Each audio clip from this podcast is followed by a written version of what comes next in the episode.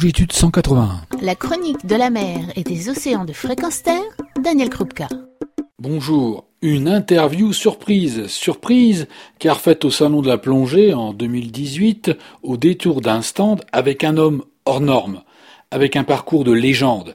Umberto Pellizzari, un champion d'apnée qui dans les années 90 a pulvérisé des records mondiaux.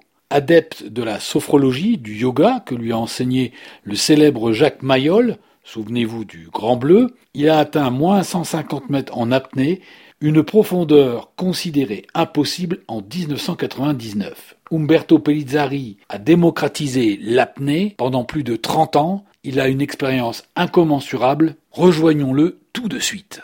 Dans les sensations que tu as pu avoir lors de tous tes records, est-ce que tu as une anecdote que tu pourrais nous partager Bah, tu sais, c'est difficile de dire en anecdote.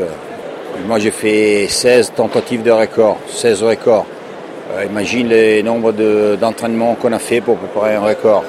Euh, combien de fois je, suis parti en mer dans les derniers 30 ans. Donc il y a plein d'anecdotes, rencontres, les animaux, baleines, requins, baleines, requins, baleines, dauphins. Et pour ça, je pense d'avoir eu vraiment beaucoup de chance euh, que ma vie s'est développée dans cette direction. D'avoir eu comme bourreau la mer, vivre la mer dans cette manière. J'étais vraiment quelqu'un qui a eu euh, un don euh, incroyable. Dieu est resté vraiment à côté de moi quand, quand je suis pour m'avoir permis de faire cette, cette vie. J'espère de pouvoir raconter bien à mes enfants ce que j'ai vu et j'espère surtout que mes enfants et les enfants de mes enfants ils auront la possibilité de voir les choses que j'ai vues dans, dans les années que j'ai passées en mer. Alors Umberto Pellizzari, moins 150 mètres, nos limites dans le Grand Bleu. Qu'est-ce qui se passe à ce moment-là mais quand tu descends avec une gueuse, tout le monde euh, parle de nos limites parce que c'est la discipline qui te permet d'aller le plus profond possible.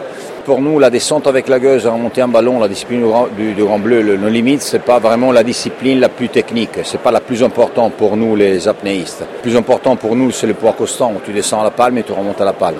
Quand tu descends au fond, la, sensation que tu as sur ton corps euh, change moi, personnellement, je sens seulement ma tête, pas le reste de mon corps. C'est psychologique. Hein. Et tu sens l'eau qui te caresse en descendant. Tu arrives au fond et tu sens que tu es un autre. Tu sais que tu dois respirer, mais tu ne sens pas le besoin. Donc, euh, ce sont tous des sensations très intimes, très personnelles qui te font aimer cette discipline.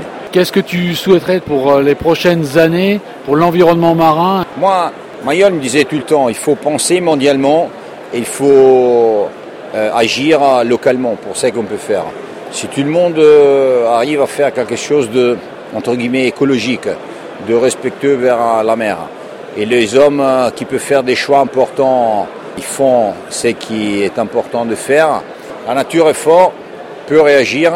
On le voit quand il y a un épave, un pétrolier, tu, tu reviens 20 ans après et tu vois que la mer a repris sa place. Et on n'a pas passé le point de pas de retour, je ne sais pas comment ça s'appelle en français. Disons qu'on a la possibilité de revenir à faire revivre la mer et faire retourner la mer à, la, beauté qu'il y avait. On n'est pas encore tout perdu, hein, c'est ça. Donc euh, l'important c'est de partir tout de suite et pas perdre du temps. Si on veut sauver la mer, on doit trouver des solutions qui soient rapides et des vraies solutions. C'est pas bon, on arrête de faire, de faire chasser les chasseurs et comme ça notre mer peut revenir à. Il faut vraiment euh, analyser le problème sérieusement et pas être un puissant face à, des intérêts économiques. Aujourd'hui, tu as vu déjà ces changements importants sur les espèces, sur l'environnement marin qui t'est proche ah, Moi, j'ai fait de la chasse, j'ai fait de l'apnée, donc euh, j'observe la mer d'un certain point de vue. Et moi, je vois, par exemple, euh, il y a des espèces comme le mérou qui est énormément monté. Et moi, je ne suis pas biologiste, hein, mais je pense que faire remonter comme ça une espèce, au même temps, ça veut dire que les sailles sont presque disparus, les poulpes sont disparus, euh, les langoustes sont disparus, euh, les murènes, euh, tu ne vois de plus en plus ou moins. Parce que faire la moratoire sur une espèce, tu dois ah, tu, arrives automatiquement, même si tu ne rends pas compte, à casser cet équilibre que la nature a créé. Donc c'est pas facile d'intervenir, c'est pas facile de trouver des solutions. Et, mais toute manière, il faut le trouver. J'ai vu par exemple les dentilles, le nombre de dentilles est baissé énormément. mais c'est clair, quand tu as quelqu'un qui pêche à la canne, qui, prend 10 dentilles par jour, et moi je pris dans les 10 dentilles, je l'ai pris dans les derniers 4 ans de chasse, imagine un peu la différence. Et ceux qui pêchent à la canne, c'est des milliers de, pêcheurs, parce que c'est facile de mettre un petit calamar attaché à et pêcher. Et donc, euh, tu sais, il faut trouver des solutions. Il faut trouver des solutions pour des professionnels, plaisanciers, des sportives. Et donc, euh, il faut trouver une solution. Il ne faut pas mettre des moratoires, sinon tu as de l'autre côté des, espèces qui sont dominantes sous les autres et donc les autres espèces qui, qui sont disparues complètement. Il faut trouver vraiment une solution pour ceux qui vivent la mer, les chasseurs qui sont toujours dans l'eau, les professionnels qui doivent, qui en bouteille descendent, ils regardent que les espèces qui sont présentes, ils sont en train de monter un peu trop. Et les écologistes, bien sûr, beaucoup de respect pour eux, les, les, biologistes, et donc trouver des solutions qui sont vraiment compatibles avec l'ambiance, pas avec les intérêts euh, politiques et de certaines catégories. Est-ce qu'aujourd'hui, toi, tu es favorable à, supporter aujourd'hui des associations Moi, je suis prêt à supporter toutes les associations qui ne sont pas intégristes, qui ne sont pas talibans, qui respectent le chasseur qui va prendre un poisson, mais qui ont vraiment comme objectif, pas l'écologisme, parce que c'est un truc politique, mais l'esprit écologique. Ça, c'est ce que j'aime bien.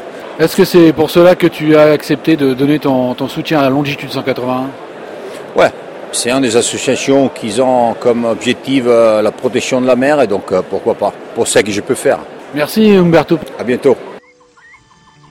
Retrouvez et podcastez cette chronique sur notre site fréquenceterre.com.